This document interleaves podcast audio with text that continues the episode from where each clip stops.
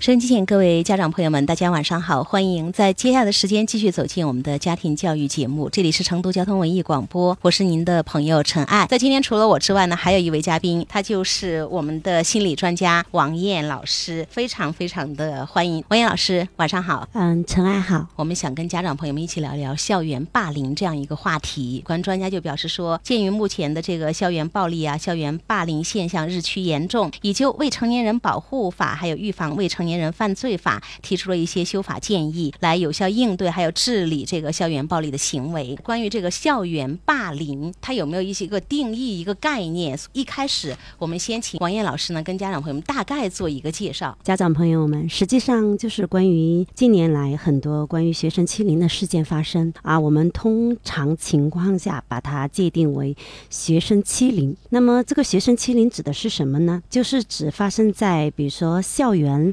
里面。或者是外面，在学生之间，有可能是一方是一个人，或者有可能是一个群体，以一次或者多次的方式，有的是蓄意的。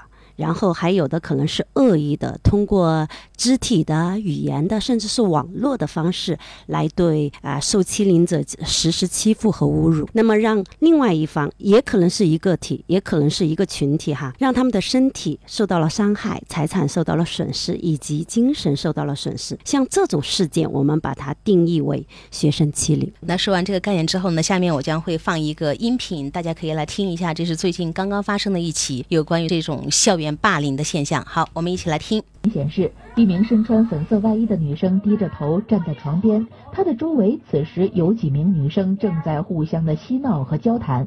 突然，一名身穿黑色上衣的女生挥手向站在床边的女生脸上打了过去，而被打的这名女生却丝毫没有反抗。此时，站在另一边的女生也走到了粉衣女生的跟前，反手又是一记耳光。看着站在床前的粉衣女生没有反抗，宿舍中其他的女生马上围了过来。其中一名身穿蓝色外衣的女生开始不断的讯问粉衣女生，但是见对方没有任何的回应，她对粉衣女生也开始了一番拳打脚踢。错没得？错没得？错没得？错没得？我跟你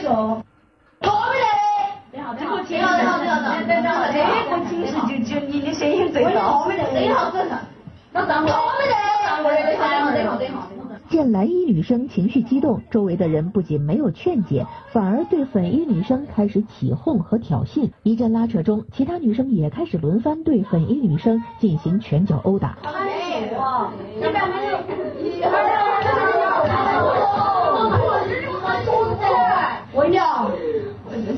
我们今天早上接到了报警，然后我们正在调查。这个事情确不确定就是在普洱中学发生的事情？是，是到很多的情况，我暂时还不能给我回答。打人的过程持续了约有半分钟，近二十次的扇耳光。七次左右的踢踹，视频的最后，粉衣女生痛苦的抱着头蜷缩在地上，而打人的学生不依不饶的还在对她进行着拖拽和辱骂。它是一个什么事情？就是现在有没有一个结论？正在调查。好的，收音机前各位家长朋友们，刚才我们听到了一段视频。那在这个视频当中呢，我们可以听到有耳光的声音，有这个呃施暴者的这些同学的声音，还有最后这个女孩子的哭泣的声音。其实这个事情呢，就是发生在。一个学校应该就是属于霸凌的事件，那是延津县的普洱中学。这个女孩呢姓陈，她是读这个初一。她的父亲呢是收到了这样的一个视频，就是当时这个视频是在各个朋友圈啊，还有网上流传。孩子的父亲非常的震惊。当然这个事情呢还在调查处理当中。呃，听完这个音频之后呢，待会儿我会跟今天的心理专家王艳老师一起来探讨一下，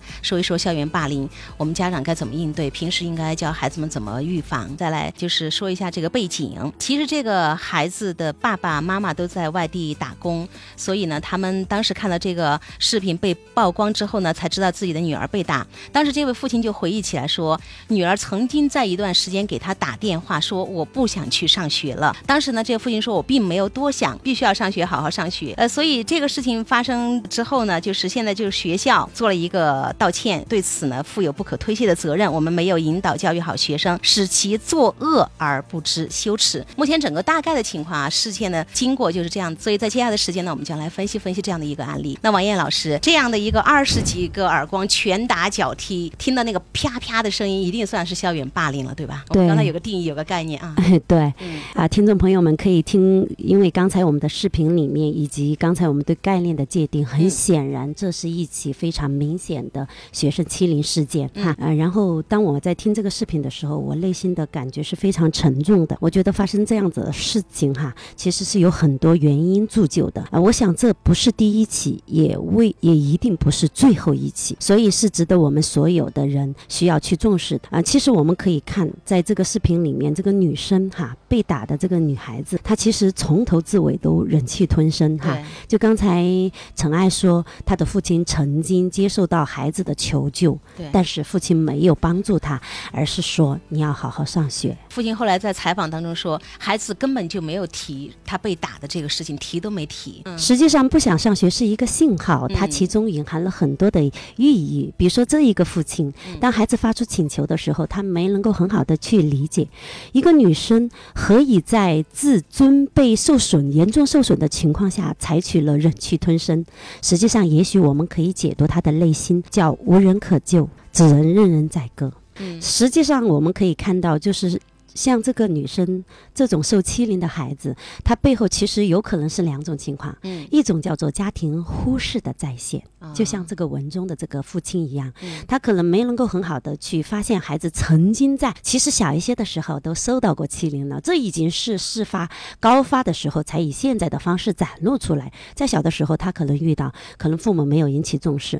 还有一种情况，可能是就是家庭暴力的再现，嗯他有可能这个孩子也是在家里里面经常受到，有可能不是像这里的肢体这种的暴力，有可能是冷暴力。孩子觉得自己没有价值，觉得自己无人可依、无人可靠，所以他能够说什么？他唯有做的就是像啊那个视频里的那个孩子一样，只能默默的哭泣和忍受，也让这个过程更早的结束。所以你分析到这儿的时候呢，有几个点我们就需要再向家长朋友们重复一下，就是当孩子给你递信号过来的时候，他说他突然不想上学了，那我们可能就要引起警觉，而不是立马有一个就是常态的反应。为什么不去上学？学生就该上学，对吧？惯常性的这种批评指责就来了。其实我们可以静下心来听一下，你能不能多问一句，为什么不想上学了呢？孩子可能你给他一个机会，也会说出来。对于一部分孩子来说，哈，我们面对孩子出现一些异常情况的时候，家长没有那种敏锐度，没有感受到孩子其实这个在地求救的信号，我们把它忽略过了。我知道在心理学有一个就是术语叫被看见，就是被疗愈的开始，是吗？就是当我的负面的一些情绪被家长看在眼里，看到了，被听到。被听到了，然后就会引发后续的疗愈，嗯比如说能够被看到、接纳了他的情绪，也许你就会可以有一个询问，嗯有一个询问就可以打开孩子尘封的心。尘封的心打开之后，那么孩子遇到的问题，我们可以引导孩子去解决。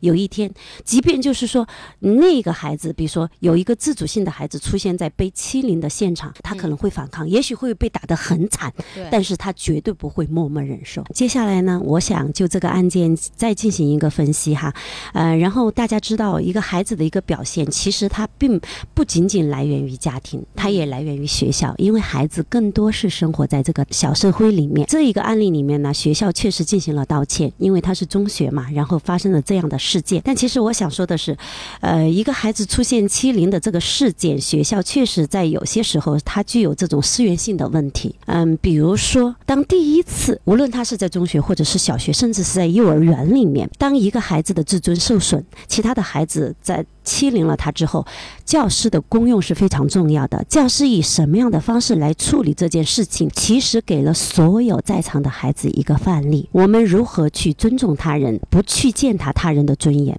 所以在这个学校里面，那学生是从教师、校长以及整个学校的氛围里面去感受我们如何和别人相处，如何去尊重对方，或者是随意的去践踏别人的尊严。所以在这个事件里面，我想学校做出那样子的一个道道歉的一个举动，我觉得不仅仅是道歉，应该要深刻的来反思啊。在二零一七年的十二月底，国家也出台了相关的一些政策。那么学校近二零一八年开始啊，中学、小学都进行了相关的一些要求，比如说开展班会呀、开展啊集体朝会的方式，来让孩子去了解什么叫做学生欺凌，然后不但去了解，同时要学会保护自己。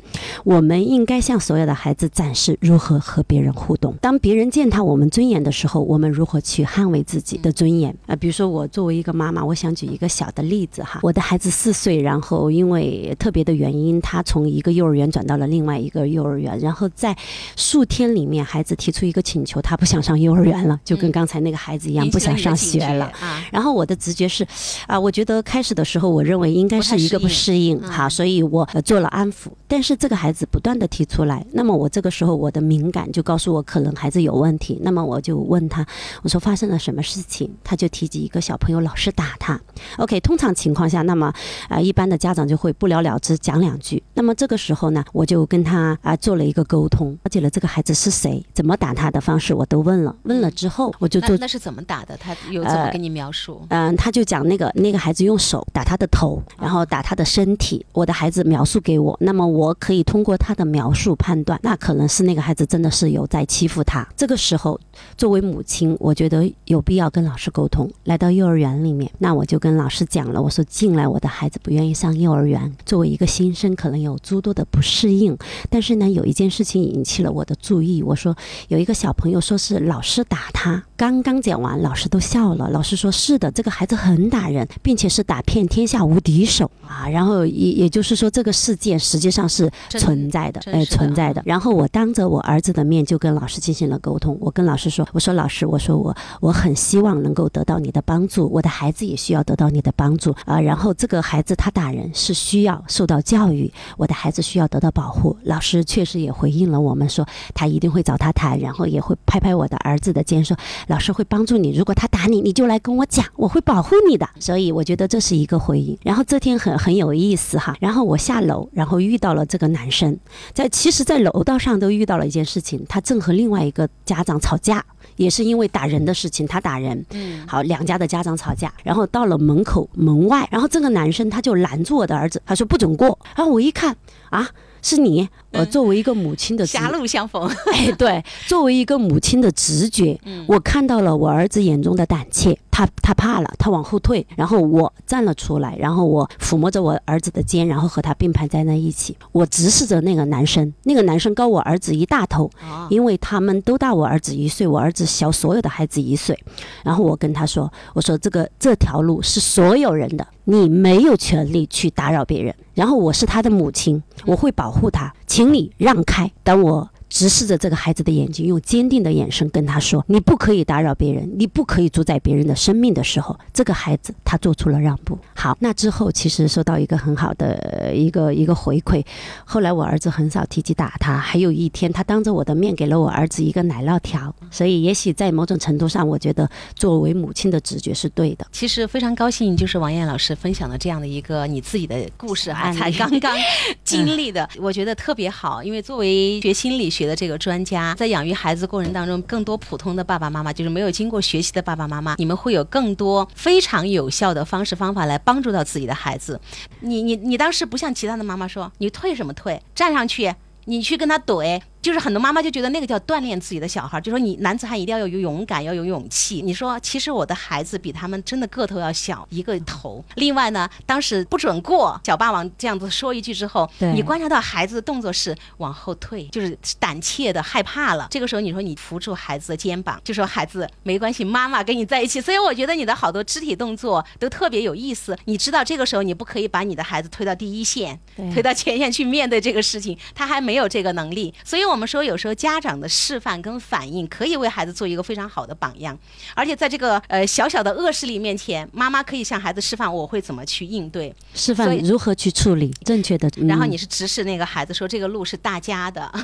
”你那个眼神杀就起作用了，知道吗？对，因为让一个高别人一头的小霸王，他会意识到，其实我不能以我的个子高、我的强壮、我有力量，我就去欺负弱小，因为还有比我更强壮的人出现。所以你会让他产生一种感受、压力同理心。嗯，我是不可以这样子的。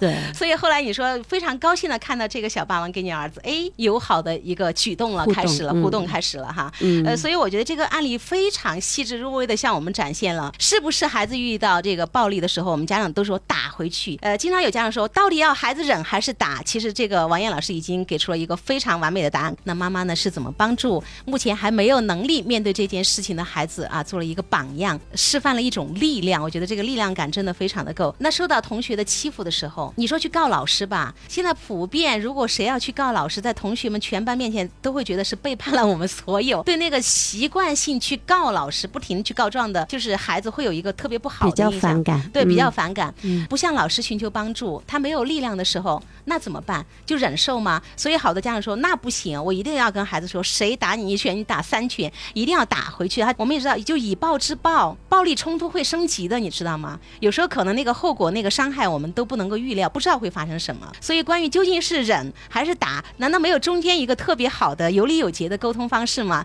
所以，特别再想听听王爷爷老师您的这个分享，好吗？嗯，其实这个事情哈，呃，在生活里很常见。嗯嗯，其实，在我们的教育生活以及我们自己的生活里也很常见。那关于这个事情，我有自己的想法，因为我的儿子也遇到这个问题，那我也有跟他进行沟通。呃，我的孩子我会跟他讲，当被人打的时候，那么这个时候他是有感觉的，那我会跟他说，呃，当别人打你，有可能是两种情况。第一种情况，人家无意的哈，小朋友之间的互动会有身体的接触。那么第二种情况就有可能是他攻击你，那这个时候，那么你需要向对方表达你的感受。你打我了，我很不舒服，你不可以打我。首先通过语言的方式让对方认识到。他跟他发生了一个身体的一个接触，是不被别人接受的。然后，当这个时候，通常情况下，大家都知道，小朋友之间，那有可能这个孩子还会进一步的进行攻击。那么这个时候，我跟儿子说：“我说，如果当他第一次打你的时候，当你表达之后，对方还没有停下来，那么他第二次进行攻击的时候，你可以抓住他的手，然后用力的抓住他的手，跟他说：如果你再打我，我会还击。这个时候，你对他的还击是对自己身体的一个保护，妈妈完全可以理解，并且我支持你的这个回应。当我跟儿子讲清楚之后，我的儿子他就会有反应。当小朋友打他之后，他首先就会表达你的这种行为让我很不舒服。如果你再打我的话，我也是可以有能力来还击你的。当孩子处经历了这个过程，他就知道。遇到攻击之后，不是马上以暴制暴，然后让这个暴力升级，而是他让对方看到你的暴力所带来的后果。首先，第一个，我警告你了，对吧？然后你还不听，那我有可能就会还颜色，啊，还以颜色，因为我的儿子力气很大嘛，啊所以就可以还以颜色。然后他就学会认识到自己的身体。是要靠自己来维护的，所以当这样子的孩子成长起来，我觉得我不害怕他有啊学生欺凌，因为有了欺凌，首先他会跟我沟通。第二的一个，如果他有有欺凌，他一定会想办法解决，睿智的解决。我我跟他讲过，不是别人打你，你上去把人家打个半死叫获胜，而是你用你的眼神和行为制止他对你的再次侵犯，你就成功了。当你用语言去告诉对方的时候，我是一个有反应的人，在面对欺负的时候，而不是一个没有反应的人。所以为什么说孩子有时候不愿意跟家长求救，不相信家长？故事讲到这儿的时候，真的应该想一想。其实好多时候说妈妈某某同学今天欺负我或嘲笑我了，家长一般都会说你就是笨嘛，别人为什么打你呢？我们家长就是一贯的反应，孩子在外面比方受到委屈，当你一而再再而三是对他否定的时候，批评指责的时候，那你说孩子今后还愿意跟你说吗？其实说到这里，我就很想说，其实对于我们每一个家长朋友都是非常值得注意的，在我们孩子的成长历程中，会遇到各种各样的事情，欺凌。只是其中的一件事情而已，所以我们要和孩子建立一个良好的沟通关系。在生活里面，你能够用有爱的眼光去观察他，去及早的发现你孩子身上所遇到的他不能够解决的问题，然后和孩子共同来面对这个问题。其实你跟他一起处理这个问题的过程，就是教给他如何去面对未来更大的困难和问题。我就希望父母呢做一个有心人，就是我们要多留心。我不愿意去学校了，或者孩子身体突然莫名其妙会有些伤，或者孩子突然情绪极度的低落，晚上睡觉可能会突然呃恐惧、大喊大叫或者睡眠不好。通过一些异常的表现，我们要及时跟孩子沟通。另外呢，除了这个之外，王艳老师还有一个非常重要的提醒啊，王艳老师，嗯，除了就是我们家长要做有心人。真的我们要用爱去发现孩子，支撑孩子。那么还有一个很重要的，因为孩子是从家庭里面走到学校这个小社会，然后未来将走到一个大社会，所以除了有家庭的支撑，那么还有一个就是同伴的支撑。那么通常情况下，你可以看到这种被欺凌的孩子，通常是一个人，他没有良好的家庭的一个支撑，也没有一个同伴的支撑，所以他们就会被成为凌辱的对象，然后他们没有办法反抗。所以这个时候，我建议家长们要多关注孩子的这种同伴交往。实际上，你看一看你的孩子有没有朋友，就可以看到你孩子的这种心理的需求满足度有多高，以及你孩子愿意和谁敞开心扉。如果你的孩子非常的孤独，没有朋友，那么他有一天真的会成为被欺凌的对象。你应该鼓励他和很多人形成一个有伴的关系。你说那些欺凌者还会去打一群小朋友吗？不会，他打的都是落单的，爸爸妈妈不爱的，小朋友也不爱的人。